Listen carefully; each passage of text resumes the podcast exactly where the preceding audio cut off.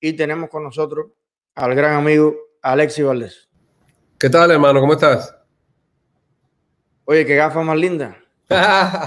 Oye, me iba a poner otra que se me ven los ojos, pero es que, es que estoy, estoy ojeroso. Me, me voy a meter esa carterita aquí de una gafa y que se me ven los ojos. ¿Cómo está todo? Todo bien. Tienes una, una, una pinta como de adolescente que le está saliendo el... El, el mostachillo. El mostachillo. Es para un personaje que voy a hacer. Voy a, voy a grabar una serie, pero no puedo hablar mucho. Una serie americana. Hasta ahí puedo llegar. ¿Y tú hablas inglés, Alexi? I'm trying all the day. Can we make the interview in English? Yes, if you want. okay, no, I have to practice all day. okay. No, no, estaba oyendo lo que estaba diciendo. First question. First question, yeah. How much time gonna be in the trail theater? theater? Ah, in the trail theater.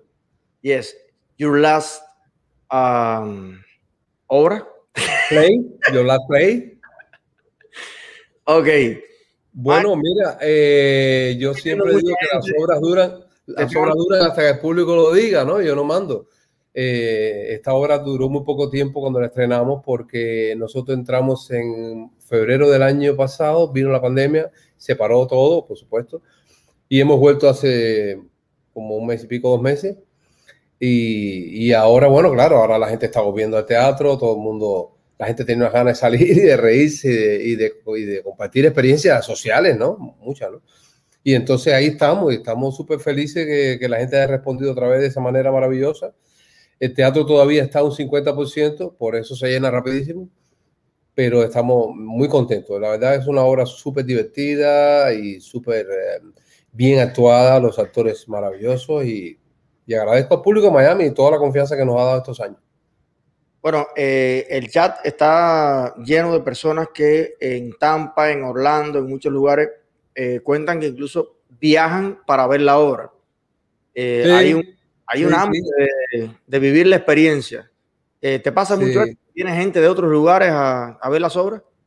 Bueno, sí, mira, hay gente que viene de fin de semana a Los Ángeles y van a ver la obra, viene mucha gente de West Palm Beach, viene gente de Tampa. La gente dice, ¿por qué no la llevas a los otros lugares? El problema es que a veces mover un espectáculo, porque si es un stand-up, si es una cosa mía, yo voy, ¿no? Pero mover un espectáculo que tiene una escenografía fija en el teatro, en este caso la escenografía de Mi Robot Sexual es una escenografía eh, futurista, porque se desarrolla en el 2050 y entonces es un montaje que, que, que cuesta mucho mover. Y entonces yo le digo a la gente, mira, no sé si la llevaremos a tu ciudad, así mejor ven a verla a Miami. Porque es como decirle a la gente eh, de Broadway, ¿por qué no me traes Broadway aquí a, a, Tampa? Pero es muy difícil. A veces hacen giras, pero es muy difícil. Cuando son montajes grandes, muy difícil. Bueno, habría que hacer una infraestructura como el Circo del Sol. Sí, sí. Después entonces la gente dice, como la franquicia, no, aquí la hamburguesa no sabe como en la McDonald's original. Esto fue alguien que improvisó aquí. Bueno, sabes, no es lo mismo ver una obra cubana o hecha por cubanos en Miami, después te vas a Versailles, a la carreta, te un pastelito. Es todo, es todo como un combo turístico a la gente. Tú sabes que muchos cubanos que viven en New Jersey o en Kentucky o en Ohio, a cada rato se dan un salto a Miami para meterse una inyección de cubanía. Eh, yo creo que mucha gente, además de ver a la familia, viene por esas cosas, ¿no? Por el batido de mamey, por el pastelito de guayaba, por la pizza, no sé qué cosa. Entonces, yo creo que eso es parte de la gracia. Y creo que que estemos haciendo obras de teatro hechas por cubanos, obras escritas por cubanos y que cuentan cómo somos nosotros en la, en la, misma calle 8, todo eso forma, va creando un todo, ¿no? Ves la obra, después te vas ahí, comes, te encuentras con los amigos. Creo que está, es, es nice el plan. Se puede ir un gogo también después de todo eso. Sí, a, donde no, y además, como es mi robot sexual, ya se preparamos el camino. Por lo menos la apetencia comida cubana, cubano, bueno, también bailarina cubana, todo, todo cubano que además es irrepetible e inmejorable. Maestro, eh, yo pensando, por ejemplo, con como este proyecto nuestro, sí, si hay un cubano en Alaska nos puede ver porque Internet eh, permite eso, ¿no? Y cuenta la cosa. Claro. Se ha creado algo en el mundo del teatro, eh, porque vi que hicieron algo con la película Plantado parecido. ¿Existe algo que, que, acerque el teatro a las casas de una manera eh, digital? Sí, de, hay algunas experiencias, gente que lo ha hecho. Nosotros, la verdad, no lo hemos hecho. debemos, debemos intentarlo. Pero hay que, hay que crear una infraestructura tecnológica para que eso llegue con calidad. De todas maneras, hay un tema. El teatro eh, eh, se hace o se concibe para ser visto en la sala de teatro. No es la televisión, no es el cine, que tiene otro lenguaje. En el teatro eh, los movimientos son más amplios, la gestualidad de los actores es más grande, todo está pensado para el teatro y cuando lo llevas filmado como teatro a, la, televisión o a un medio digital, la gente lo disfruta, pero no lo disfruta igual que estar sentado en la sala de teatro, porque la gracia del teatro es que tú ves a los actores ahí. Si el tipo está sufriendo, está sufriendo delante de ti. Si, si está haciendo algo físico, está delante de ti. Si está llorando, si se está riendo, eh, es esa cosa palpable y es esa tercera dimensión que tiene el teatro, que no la, incluso cuarta, que es ya la comunicación con el, con el, el público presente. Eso es una cosa mágica. Yo he ido, por ejemplo, en Broadway porque, porque me he enterado que está Jasper Mentieri o Al Pacino. Y no sé, y no es lo mismo verlo en una película que ver al hombre ahí. ya, ya dejaría en cierta medida de ser teatro. sí, claro, claro. Otro, otro género. Eh, Alexi, tenemos, yo creo, la, la fortuna de los últimos tiempos hay una cantidad de, grandes personalidades del mundo del arte en, Cuba, en la, música, en, muchas manifestaciones, que también han dedicado parte de su tiempo a, unirse y a empujar con este movimiento que ya es global, vamos a llamarle que sea el movimiento Patria Vida, que agrupa a, muchas personas que al menos en algún momento del día tenemos un pensamiento, una acción, una denuncia, un algo eh, eh, en solidaridad a lo que está pasando en Cuba. Y te he visto muy activo, también muy sensibilizado con el tema de Luis Manuel Otero Alcántara. Tenemos un pedacito de, aquella llamada que, motivó a tantas personas. Vamos a ver ese pedacito y, me gustaría preguntarte tu opinión sobre este último video que te ha, que te ha parecido. Vamos a verlo. Luis. Oye, hermano, soy Alexis. Hola, Alexis, ¿cómo Oye, ¿cómo estás, brother? Ya sé, oí una, oí una conversación tuya con alguien que me la mandó Camila Lobón y me preocupé bastante porque, vaya, sé que estás débil y todo eso porque tres días sin comer y beber agua, beber nada quiero decir, pero me preocupó que te escuché un poco radical. Y como hablando de un final, como hablando de que habías elegido la posibilidad de un final. Bueno, no creo que sea radical, no creo que, que, lo que está pasando ahora mismo conmigo en este estado aquí sea algo radical, sino más bien es un problema de, de, escoger eh, el final, bro. El, el sábado pasado fue algo traumático, agresivo, sé que hay gente que ha pasado como 30 años preso y demás y demás, pero yo personalmente tengo, me sentía con la, con, la, como con la coraza que uno tiene, que se iba como craquelando y lograba ver como yo, yo voy a seguir trabajando, voy a seguir en la calle, voy a seguir pintando, voy a seguir haciendo arte y a ellos cada día, eso es lo más mínimo que uno haga, es una pintura hasta una flor, eh, eso conecta a la gente, Y eso hace que la gente se conecte y una sensibilidad. Y yo me di cuenta de...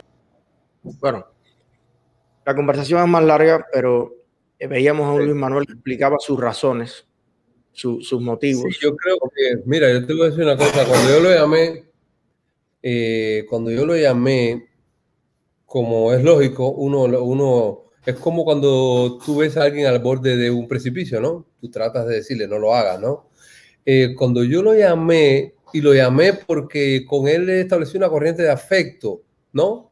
Personal, no es algo político, es para mí es como un amigo del barrio, ¿no? Es como un tipo que conocí, con el que me he llamado mucho, he hablado mucho, nos hemos reído, nos hemos contado un chiste, me ha, estado en una fiesta con unos amigos, me ha llamado para que salude a los amigos, esa relación, ¿me entiendes? Entonces, eh, y es un tipo que me, me, me, conmovió, me tocó el corazón y, y bueno, eh, eh, la empatía, ¿no? Todos somos seres humanos, menos, menos algunos monstruos que no tienen empatía, los seres humanos tenemos empatía, ¿no? Entonces, yo cuando me entero de que él ha decidido hacer una nueva huelga de hambre y que si no le cumplían esas demandas, que yo veía que no las iban a cumplir, eh, eh, él iba a elegir morir, pues yo lo que pensé fue, wow, esto, eh, esto está tremendo, ¿no? Esto no debe ser, no es, no, es, bueno, no es una buena idea que un buen tipo ni nadie muera por una, por una razón de intolerancia o de lo que sea. Y por eso le llamé para, como quien dice, brother, hermano, elige otra opción.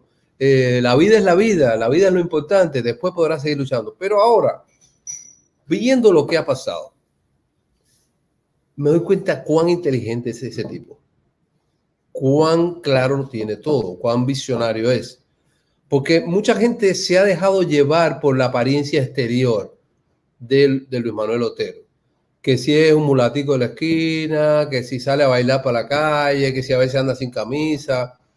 Eh, yo que he hablado con él, yo, bueno, primero que te voy a decir, él es más inteligente que yo. me considero un, un hombre inteligente. Ese tipo es más, mucho más brillante que yo. Eso es lo primero que tengo claro.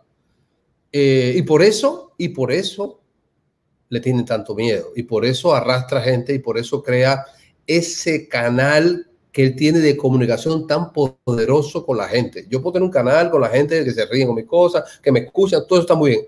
El canal de él es mucho más, más fuerte. Porque tiene algo ese tipo. Tiene algo, tiene mucho brillo como ser humano y tiene un coco tremendo para crear, para pensar.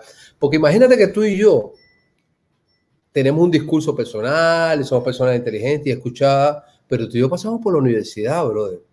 Y nos criamos en una casa donde a lo mejor había más nivel de pensamiento y en un entorno social donde había más. Imagínate la capacidad de inteligencia que tiene un tipo que saliendo de, de lo más pobre del canal del cerro, se convierte en un referente de, eh, de la lucha por las libertades individuales en Cuba. Un tipo que no viene de la universidad, ni viene de sociología, ni de, ni de ciencias políticas. Un tipo que es un artista hecho a sí mismo, un artesano de su propia vida. Entonces ya todo eso me parece, y eso lo sabe el gobierno de Cuba y lo sabe todo el mundo, que en mucho tiempo no había surgido un tipo con ese carisma, ¿no? Eh, entonces, viendo ahora lo claro que él lo tenía, él lo dice y claro. Yo este sábado lo que me ha pasado es algo tremendo. Ya estuvo en una, en una celda, ya le tiraron hacia arriba dos tipos a que caigan a piñazos. Dice, mañana estoy en la cárcel, me van a tirar a uno que me va a dar una puñalada. O antes me van a reventar, ¿no? Eh, entonces, por eso yo le dije, por eso él me dice, no es que yo he elegido morir, es que yo he elegido cómo. Esto está muy cabrón, muy inteligente. Yo estoy decidiendo, todavía tengo la capacidad de decidir. Ahora no la tienen. Ahora no tienen ninguna capacidad de decidir. Ahora le ha pasado lo que él no quería que le pasara y que a lo mejor nosotros no entendíamos. Él me dijo claramente, yo no quiero llegar a una situación donde yo pierda control de mi mente, fue lo primero que dijo. Miren la foto, yo no quiero llegar a una situación donde yo sea como un muñeco. Miren la foto. Entonces, a mí lo que me produce todo esto es, bueno, como a todos, una, inmensa frustración, una inmensa pena. Lo primero que pienso es que nuestro país se fue a la mierda totalmente. Es decir, ya no tenemos país, ni esperanza de país. Porque eh, si, en mi país pueden coger a un ser humano y hacerle eso, y está en un hospital, no hay información para nadie durante 15 días, después de que dijeron que estaba con salud, después que dijeron que no tenía ningún problema, ¿qué hace hace 15 días? ¿Por qué está ese tipo así tan delgado? ¿Por qué habla como habla? Mira, hoy, hoy, no sé si, ¿tú leíste lo que escribió hoy José Antonio Quesada, el cantautor, en Facebook? Mira, ¿te puedo leer un pedazo? Sí, sí, claro. Y me llamó mucho la atención, me parece muy inteligentemente escrito. Dice, José Antonio Quesada, el cantautor cubano. La orden siempre fue clara. Hay que desactivar a Luis Manuel Otero Alcántara, sacarlo del aire. destrozarlo por dentro de tal manera que su realidad sea diáfano mensaje a toda la disidencia. No hace falta palabras ni declaraciones. El miedo es sinuoso y resbaladizo, tiene inercia propia y bien colocado puede hacer más daño que una entrada a palos. ¿Esto es nuevo? No, hay antecedentes, documentos, testimonios frescos a lo largo de la historia moderna de los totalitarismos sobre el uso de la medicina psiquiátrica en, contra, en, el control político. En la Unión Soviética de los años 30, la NKVD, antecesor de la KGB, usó hospitales para fundir cerebros de disidentes a través de psicofármacos y choques eléctricos. Los alemanes de la RDA fueron aún más sofisticados que los rusos. La Stasi, alemana, heredera comunista de la Gestapo nazi, se especializó en la llamada tortura blanca. No golpes, no heridas, no marcas, no fracturas. Al prisionero se le rompe por dentro y si luego se suicida, la justicia lo usará para reafirmar la tesis de cuán loco estaba cuando le dio la espalda al paraíso de los trabajadores. Dudo, dice él, que maten a Luis, lo necesitan vivo, porque muerto es muy peligroso. Así que convertido en la sombra de lo que fue, convertirlo en la sombra de lo que fue la actual tarea. No son secretos los lazos colaborativos entre la Stasi alemana y el G2 cubano. Los que defienden la integridad moral de la revolución cubana alegan la falta de pruebas que acompañan denuncias sobre violaciones de derechos humanos a prisioneros. Qué casualidad. Es el mismo argumento usado contra los denunciantes de la represión de la antigua Alemania Oriental. Eh, evidencias como la dejado en, en, los torturados durante los regímenes militares del Cono Sur, ¿no? Son las que no hay. Eh, eh, es decir, no tenemos ese tipo de evidencia. Dice, lo de Cuba, dice, él es más siniestro. Un humano con los nervios destrozados es menos creíble que otro lleno de cicatrices. Y es más largo el escrito. me parece un escrito tremendo. Lo que pasa con lo que, lo que nos pasa a todos con esto es, bueno, una inmensa frustración. Mi pregunta a la gente y a todos y a mí mismo, mi pregunta, mi gran pregunta es, ¿qué vamos a hacer? ¿Qué vamos a hacer? ¿Nos vamos a quedar con los brazos cruzados? ¿Vamos a dejar que se destruya un ser humano o a otro o a otro o a otro? ¿Vamos a hacer algo suficientemente significativo para que el mundo tenga que verlo? ¿O será que al mundo no le importa? ¿Será que las organizaciones internacionales eh, no le importa, o reciben otro tipo de información que contra, contrapone esta, no lo sé. Es decir, evidentemente un gobierno tiene mucho más, más herramientas eh, de, propaganda y de educación que puedes tener tú o puedes tener cualquiera, ¿no?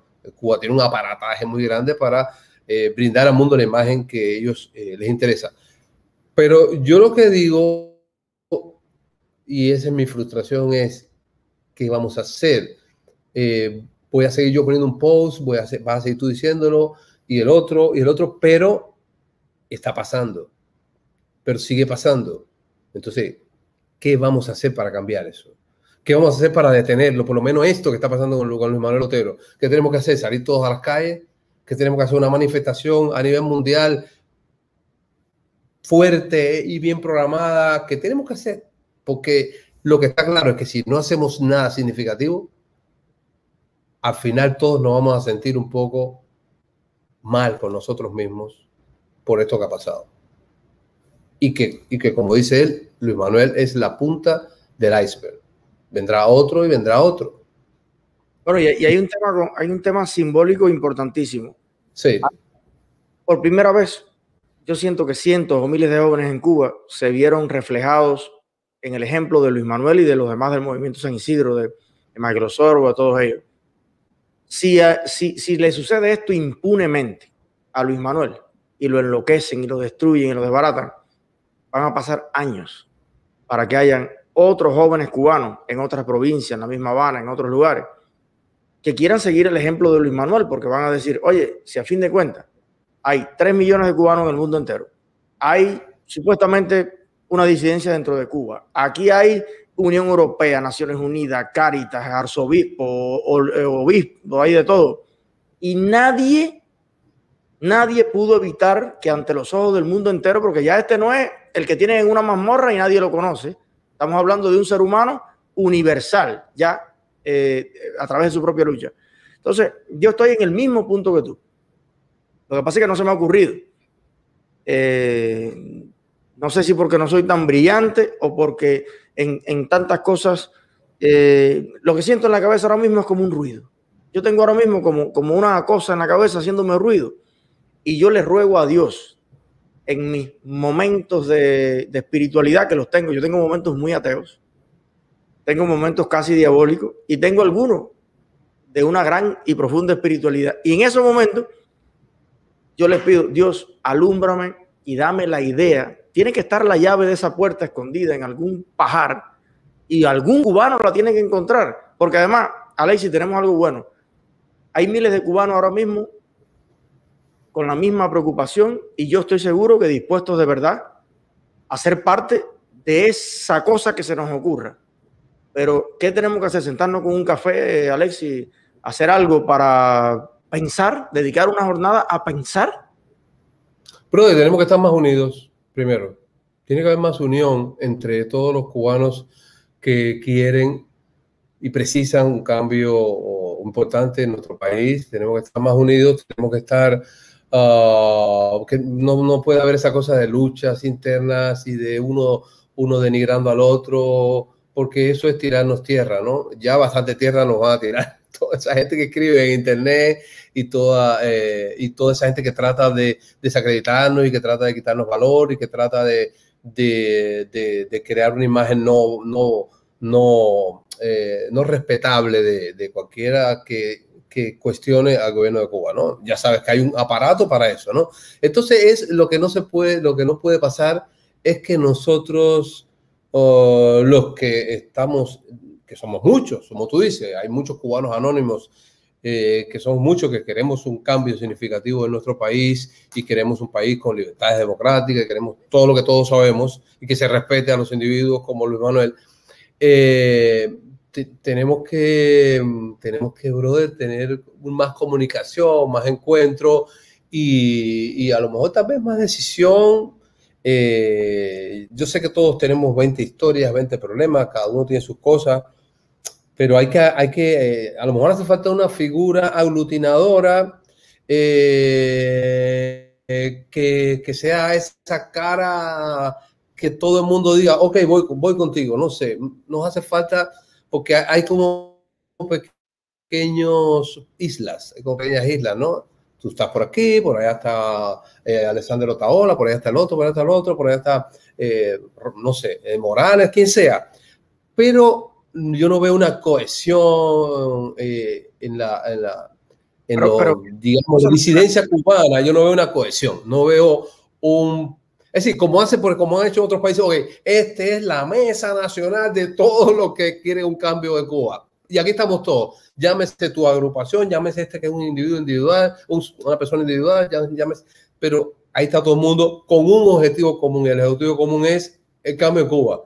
Y el objetivo común está por encima de todas las malcriades y todos los objetivos personales o de una organización. Eso me parece muy importante.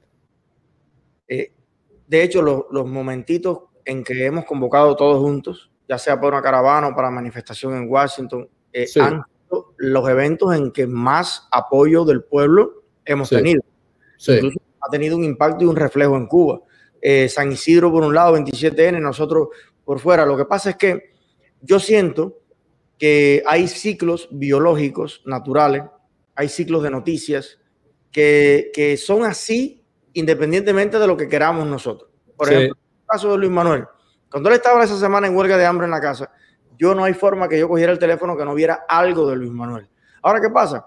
Que jamás le cayó bombazo a Israel y Israel respondió. Y en Colombia salieron la gente para la calle, está en el tema. En Perú hay un comunista casi al, convertirse en presidente del Perú. en Estados Unidos, eh, Biden con sus temas. Y hay ciclos naturales que, que, que los comunistas entienden muy bien. Entonces, muchas veces ellos apuestan a decir, el hielo bajo el sol se desgasta quiera Eliezer o no, quiera Alexis Valdez o no, el hielo bajo el sol se desgasta. Entonces, coño, pero está ahí, sí, pero vamos a darle pues Tenemos que ser tan constantes, tenemos, tendríamos que ser tan constantes, es difícil, ¿eh? es difícil, o un poco más constantes para, para, para romper esa, esa rutina del mismo ciclo una y otra vez. Yo creo que todos, de cierta manera, deberíamos, no sé cómo, pero deberíamos decir todos los días, al menos una vez, este hombre no ha salido del hospital, este hombre que necesita una explicación, necesita una explicación. Si eso lo hiciera todo, eh, mucha gente, mucha gente, cientos de miles, millones de personas, sería algo abrumador. Pero si lo hacemos cinco o seis, no pasa nada.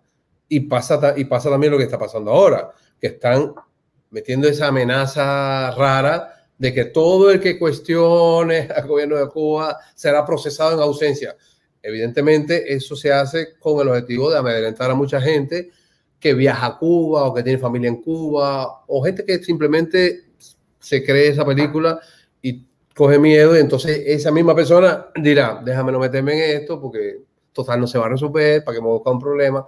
Pero ahí seguimos chapoteando en, la misma, en el, mismo, el mismo charco eh, eternamente y te digo yo mismo, a mí mismo me pasa que a veces hago así y pierdo, pierdo la esperanza.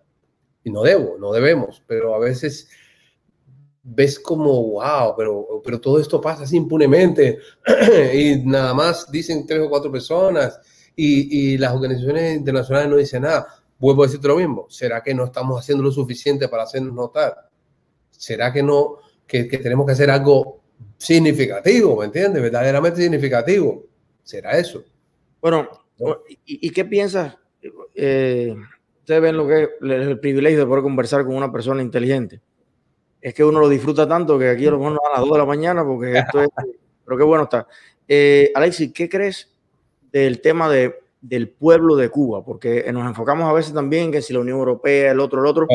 Pero toda esa gente, mira, la Unión Europea es el principal socio comercial de la dictadura toda la cadena de hotelería, todo el suministro de productos españoles, todo no sé qué, es parte de la Unión Europea. O sea, la Unión Europea hace carretera con lo que le vende a los turistas en Cuba.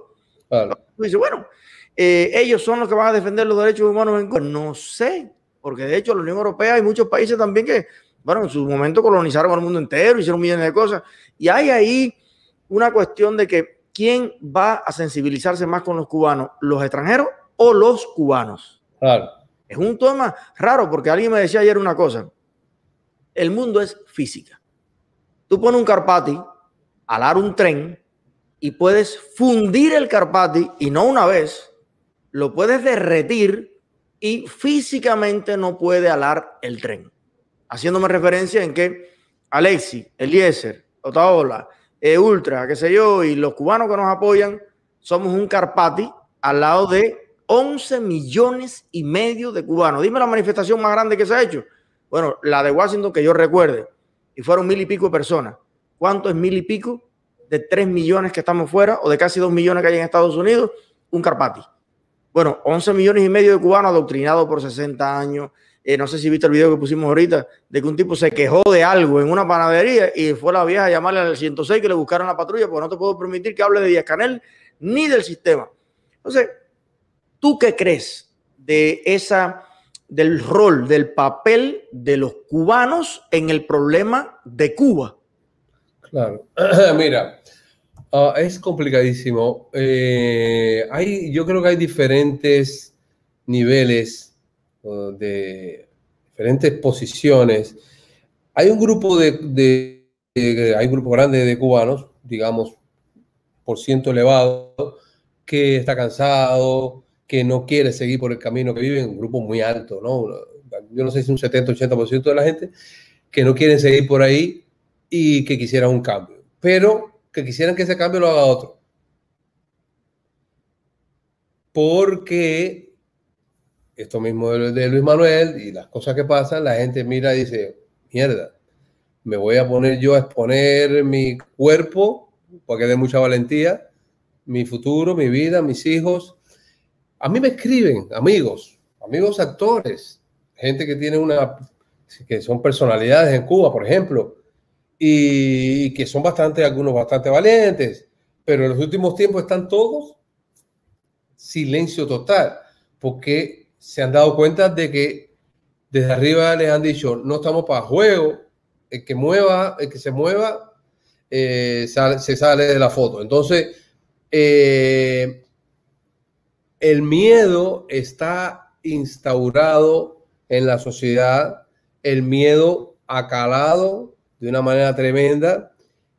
Eh, y hay mucha gente que sin colaborar con el gobierno, pero simplemente mantiene una, una distancia. Hay otra gente que a mí me indigna mucho, la verdad, que mientras todo esto está pasando, desde Cuba están todo el tiempo subiendo fotos de mira mi ropa nueva, mira eh, la nueva sesión de fotos que hice para el verano, mira, eso me parece, wow.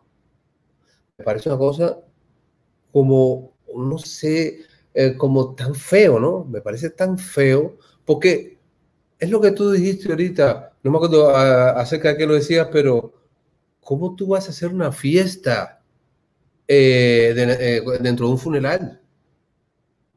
¿Me entiendes? Lo que está pasando en Cuba ahora mismo es un funeral. Eh, está muriendo o el, país. Está muriendo el país. Entonces, bueno, tengo una actitud por lo menos sobria. Pero si dentro de eso tú estás todo el tiempo posteando cosas de tu felicidad y tu alegría y lo bien que te va y, todo eso, bueno, yo, yo, no lo entiendo. La verdad, no quiero no quiero ser ahora torquemada de los artistas cubanos porque muchos son amigos, conocidos. Sé de gente que es muy consecuente. No voy a decir los nombres porque entonces cuando van y los persiguen, pero sé de gente que es consecuente, que dice hasta donde ve que puede decir sin, sin jugársela toda porque tampoco le puedes pedir a nadie que se la juegue toda, no, no se lo puedes pedir porque nosotros mismos nos fuimos. Entonces, pero por otro lado, la gente de dentro de Cuba tiene que entender que nadie les va a arreglar el país. Ni los cubanos que estamos fuera, ni como dices tú, la Unión Europea, ni los Estados Unidos le van a arreglar el país, porque Estados Unidos tiene los problemas de Estados Unidos. Y Cuba es una islita que está ahí abajo. Es decir, es un país más con, lo que, con el que Estados Unidos tiene ciertos problemas. Pero Estados Unidos tiene problemas con países muy grandes, con Irán, que es una potencia nuclear, o con China. Entonces, es decir, la prioridad de la administración Biden no es Cuba, ni de ninguna administración americana. Eh, para quien único es prioridad Cuba es para los cubanos. Lo que pasa es que también, inteligentemente se ha hecho, hay muchos cubanos que han sido comprados. Porque si tú te fuiste a Cuba y te repatriaste y entonces llegaste allí y dijiste, bueno, yo me equivoqué en irme, ahora ya estoy aquí, soy feliz y ahora tengo un negocito que traje un dinero del extranjero. Muchas veces la gente dirá, me voy a meter yo en algo para, que me quiten mi negocito, que también lo entiendo. De estos 200 mil dólares que me costó 10 años ahorrar y que me los invertí aquí en La Habana. Entonces hay mucha gente que, que, incluso gente que no dice nada simplemente porque tiene una tía. Sí, porque ya la cosa llega a unos extremos. Yo tengo amigos que me escriben. No, no, no, brother, no, porque claro, yo tengo ahí mi tía, mi hermana, no sé, yo voy, eh, por eso yo, y, te, y, entonces en secreto de WhatsApp te mandan todas las cosas y te dicen, porque estoy harto, pero no, no lo dicen públicamente. Entonces, eh, yo no sé cómo carajo se, se, resuelve esto. Hay gente que piensa, y también es un poco cruel a veces, pero a veces parece que la única solución, llegará un momento que la gente está tan desesperada que ya no tiene remedio y antes de morir de hambre o morir de enfermedad o lo que sea, y ya con el, el hastío total y el hartazgo, entonces ya saldrán para la calle y entonces eh, a lo mejor el gobierno tiene unos tanques a la calle, eso dice la gente también, ¿no? Pero ¿a quién tú le puedes decir, sal a la calle y pon tu cuerpo? ¿A quién? ¿A quién? Yo sí le digo a la gente, lo mismo que me pasaba a mí cuando vivía en Cuba. Yo no salía a la calle en Cuba a decir, a gritar a, a Fidel, a la revolución, jamás. Pero yo nunca me presté ni para perseguir a nadie, ni para delatar a nadie, ni para hacer un juego sucio a nadie. Y desde mi caminito o desde mi esquina, que era el humor, pues yo hacía mis cositas que me podía y tiraba mi chinita por aquí y por allá hasta donde se podía hacer contestatario en ese tiempo, ¿no? Bueno, pues eso más o menos es lo que uno puede hacer, pero ese poquito tuyo y poquito del otro, y poquito del otro, y poquito del otro, pueden hacer una montaña. Y esa, y esa decisión tuya de no colaborar y no colaborar este y no colaborar este también es una montaña. Pero tiene que haber civismo, tiene que haber dignidad, tiene que haber honestidad, tiene que haber valentía no valentía de loco, no, no que salgas a la calle que te mate. Una cierta dosis de valentía, de civismo, de dignidad y de honestidad. Porque si tú eres de los que miente constantemente porque te conviene y vas a seguir mintiendo porque la doble moral es lo que te llena los bolsillos, eh, mano, pues entonces el país va a seguir así y es el que te merece y es el que tú estás construyendo. Después no vengas a decirme, no, no me gusta el país así. Hermano, tú lo estás construyendo, mintiendo todos los días. Ah, no, yo soy policía, pero yo quiero que Cuba cambie. Hermano, no. Pues deja la policía. Es decir, todo el mundo tiene que hacer lo que le toca. Esto es como una familia, es como una familia. Si queremos salvar la casa y la casa se está cayendo, tú tienes que poner una viga para apuntalar la casa esta. Si ponemos una sola viga, en la sala se cae el cuarto, la cocina, el baño y se cae la casa. Entonces, mi mensaje a los cubanos que están dentro de Cuba es, sé consecuente. Si quieres que tu país sea mejor, si quieres vivir mejor, si quieres eh, que haya un cambio en tu país, no sigas construyendo lo contrario. No sigas trabajando hacia el otro camino. Hasta donde tú puedas, lo que tú puedas, por propiciar que ese cambio ocurra. Es lo que yo creo. Sí, hay como, imagínate una línea, hay un centro que sería la neutralidad. Claro. Para acá es la libertad y para allá es la dictadura. Entonces, yo no te estoy pidiendo que te vuelvas un extremo, claro. un que vayas con el pecho a las bayonetas. Coño, pero fíjate que sería mejor que te quedaras en el centro. Ah, claro.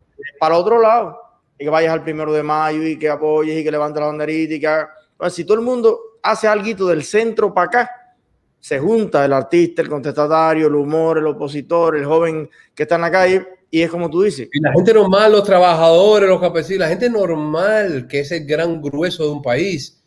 Si la gente normal, oye, en la, en la, en la primavera árabe, la gente normal se fue a la calle y cambiaron el país.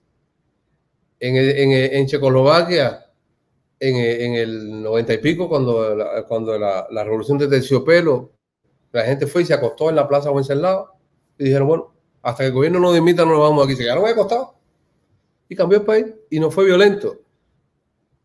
Pero el problema es que en Cuba, y ese es el gran problema, yo creo que la gente, eso lo digo un día, eh, un día yo estaba conversando con, ¿cómo se llama la, la, la, la artista disidente cubana muy famosa. Eh, ¿Cómo se llama ella? La, la okay, se me... ¿Eh? Giovanni Sánchez. No, no, la pintora, la mm, Tania Bruguera. Tania. Me decía Tania un día, eh, los cubanos no tienen conciencia de sus derechos. Lo primero que tienen que entender los cubanos sus derechos. La gente no tiene, no sabe que tiene derechos, ni siquiera sabe que tiene derechos. Entonces, eh, en Cuba la gente tiene que entender que tiene el derecho y que tiene la responsabilidad y la necesidad de, mejorar su sociedad y de cambiarla. La gente tiene que entenderlo, porque si no lo entienden, van a, estar toda la vida pensando, bueno, lo que diga el gobierno, lo que diga la Unión Europea, lo que diga Estados Unidos, pero no, hermano, ese es tu país. Eh, y como mismo tú en tu casa tratas de tomar las decisiones que son convenientes para tu casa, a nivel de, de ciudadano de ese país, en la medida que tú puedas, tienes que hacer un poquito, un pequeño esfuerzo para lograr esa sociedad mejor con la que tú sueñas. Si no, no va a pasar. Y ese es, el, gran tema, que tenemos una gran población uh, apática. Como diciendo, bueno, lo que sea, ya una, una, una, gran población pensando en el pollo, en eh, los cigarros, en el ron, eh, en el choteo, en burlarse desde la esquina, como que hemos perdido como pueblo, ¿me entiendes? Eh, coño, peso, autoridad real, corazón. No te, decir, yo sé que tienes que conseguir el pollo, pero bro, el pollo no, tu gran problema no es el pollo, hermano. Ni tu gran problema es eh, que si puedo, eh, que, si se acabó el ron o la cerveza. No, tu gran problema es que tu sociedad no funciona, hermano. Y que tú tienes que, en la medida de tus posibilidades, lo voy a decir porque la represión es cabrona, tienes que luchar un poquito por eso. En buena onda, en buena lid.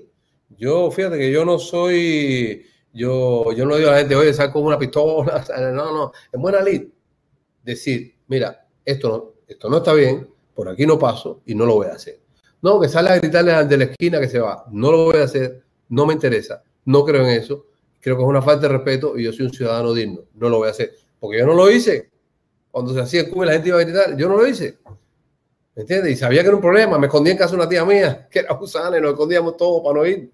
Entonces, si todo el mundo dijera un poquito, está bien ya, basta ya, vamos a tratar de ser un buen país, vamos a tratar de ser gente eh, honesta, digna y buena. Coño, no, no, no, decimos que somos seguidores de Martí, coño, mira cómo era Martí, no, mira cómo era Martí, ¿entiendes? Vamos a ser de verdad herederos de Martí, de Marcelo todo eso, de verdad, vamos a hacerlo. Los tipos con una dignidad que le roncaba el mango.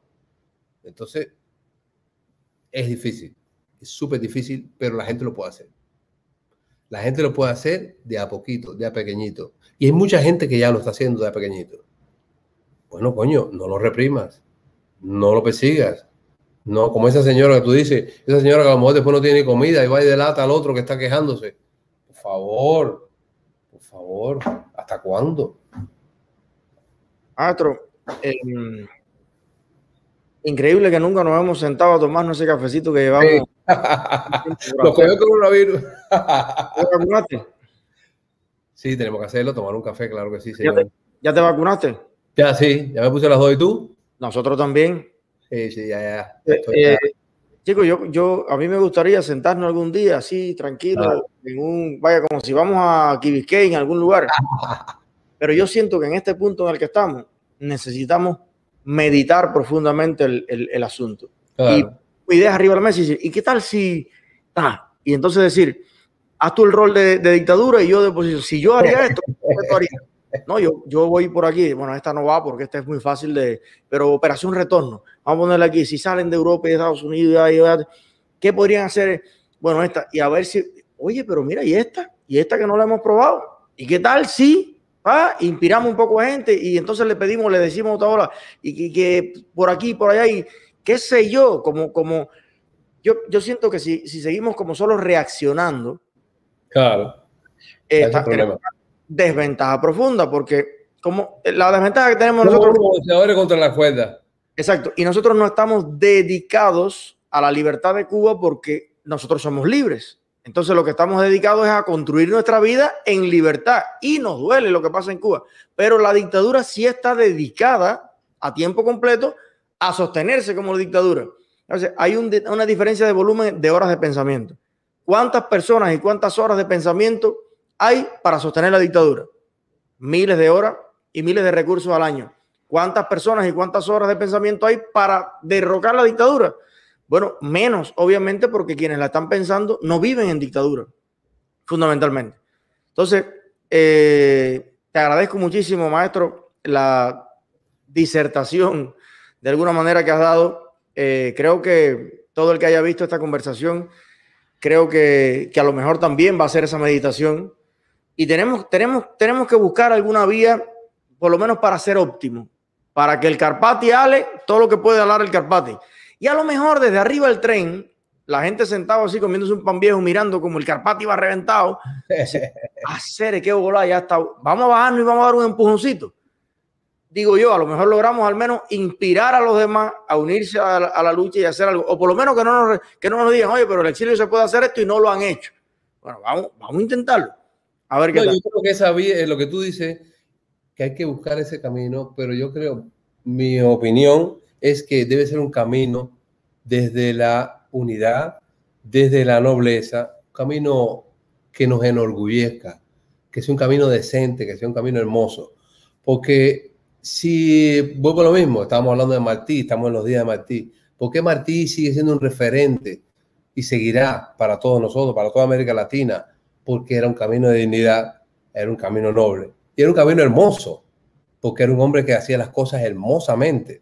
Entonces, nos, yo creo que en Cuba lo que se está haciendo, el gobierno y eso, es feo, feo.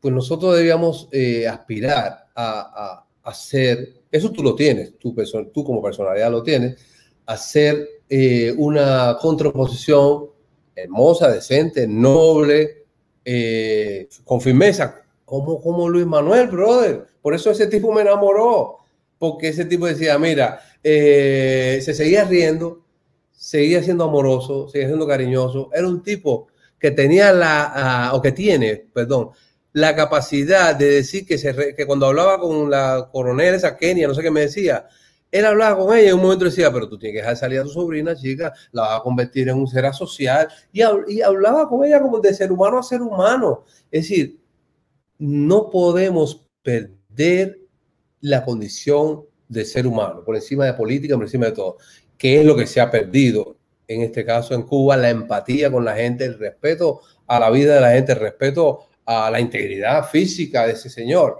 es decir, si nosotros queremos pelear contra eso, tenemos que hacerlo desde una postura que tenga una que tenga humanamente y que tenga, eh, desde el punto de vista de la dignidad, tenga peso y tenga relevancia. Porque solo así la gente va a decir, eh, pues yo me sumo a ese movimiento. Porque, por ejemplo, te digo una cosa, si, tú creas un movimiento, se llama Movimiento por una, por una, por una Cuba hermosa, coño, ¿me entiendes? ¿Quién coño va a decir que no? ¿Entiendes? Lo que quiero decir, ¿no? No sé si me, me copias, ¿no? Que hay cosas que son incontestables, eh, pero tenemos que hacerlo de manera incontestable para, para, que, para que seamos respetados y para que seamos respetables. Eh, y tiene que haber unión, unión. Podría dársela, yo pensando, escuchándote hablar, que tú, tú eres más político de lo que tú crees. Sí, eh, mira, tenemos un problemita que te voy a contar ahí ahora que estamos tú y yo solo aquí. Tú y yo y, y 2290 que nos escuchan. Eh, mira, los políticos tenemos un problemita. Y es que eh, si Eliezer convoca a esa mesa para empujar todo el mundo junto, entonces te dicen, coño Eliezer, pero lo que pasa es que tú quieres estar al frente de la mesa. y yo estuve 16 años preso y tú no sé qué, tú eres un muchacho culicado a lo menos. Yo tengo los pelos, los huevos en la costa. Entonces, así ocurre. Entonces, ¿qué volá? Te, te, pregunto así. Tú moderarías, fíjate, moderarías un, una cosa es decir, eh, mira, esto no es todos los, políticos y todas las organizaciones están al mismo nivel. Y a mí me han dicho aquí que yo por lo menos le doy la palabra a la gente, pero atrasar algún tipo de decir, vamos a proponernos además con fecha. ¿A qué fecha estamos hoy? A tal esto. Y somos más, va a movilizar a todo lo que tienen en el mundo para hacer esto. Y mientras nosotros entramos por la ventana, eh, Rosa María y Cuba decide, van a poner toda la propaganda en todo, pero, las 24 horas pegado. Entonces llega otro y dice, y yo le voy a dar caña eh, por aquí y vamos a armar el muñeco, porque además en el Minin lo hacen así. Y dicen, a ver, Ministerio Alimenticio, ¿cómo va a hacer la, cómo tú vas a evitar que se caiga la dictadura? No, yo le voy a hacer pasar hambre más a las tunas y yo voy a no sé qué. Y la policía, no, yo voy a poner un retén en tal lado y el que pase para allá. O sea, ellos están organizados para defender la dictadura. Pero la oposición, además con tremendo amor, pero reacciona de mil maneras diferentes a un fenómeno y hay balas que van para allá, otro para el costado, otro para acá, y nosotros tenemos un reguero que hay que organizar. ¿Te, parece razonable la idea de que a lo mejor un tipo, un Alexi Valdés, que yo no conozco a nadie en la vida que me haya dicho ese tipo no es un animal, eh, puede gustar o no una opinión o lo que diga, pero tú eres un animal en el, en el de esos eh, que modere una conversación a ver si nos ponemos de acuerdo. Brother, yo me sumo a lo que sea para porque yo lo que quiero antes de morirme es que tengamos un país de ilusión y de esperanza. Eso es lo que yo quiero, ¿me entiendes? Ni siquiera para mí es un país de revancha ni nada de eso. Para mí es un país de ilusión y de esperanza. Para mí es eh, cuál es el camino. Eh, vuelvo a Luis Manuel, lo que decía Luis Manuel aquel día. Yo me siento con cualquiera y discuto con él desde la firmeza. Este no es el país que quiero. Y este es el país que sí quiero. Y entonces yo nos sentamos, nos reunimos, hablamos de todo lo que tengamos que hablar, con toda la gente que haya que hablar, desde eso, desde la buena onda, el respeto y la colaboración.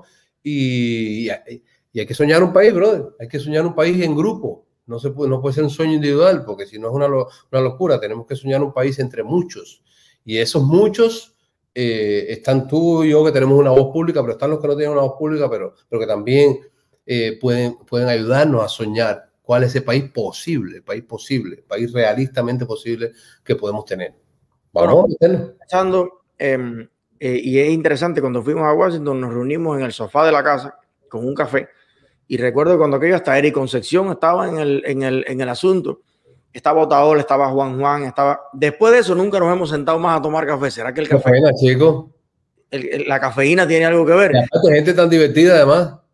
Exacto voy, a, voy a tantear el terreno, a ver si hacemos un café, Eh, parece una tontería, pero es sentarte a pensar con la fuerza, poquito o mucho que puede tener cada cual, pero todo el mundo suma tropa y vamos a sostener una idea, un camino y a darle caña. Sí, señor. mi hermano. Te mando un abrazo grande, brother. Mucha suerte con todo.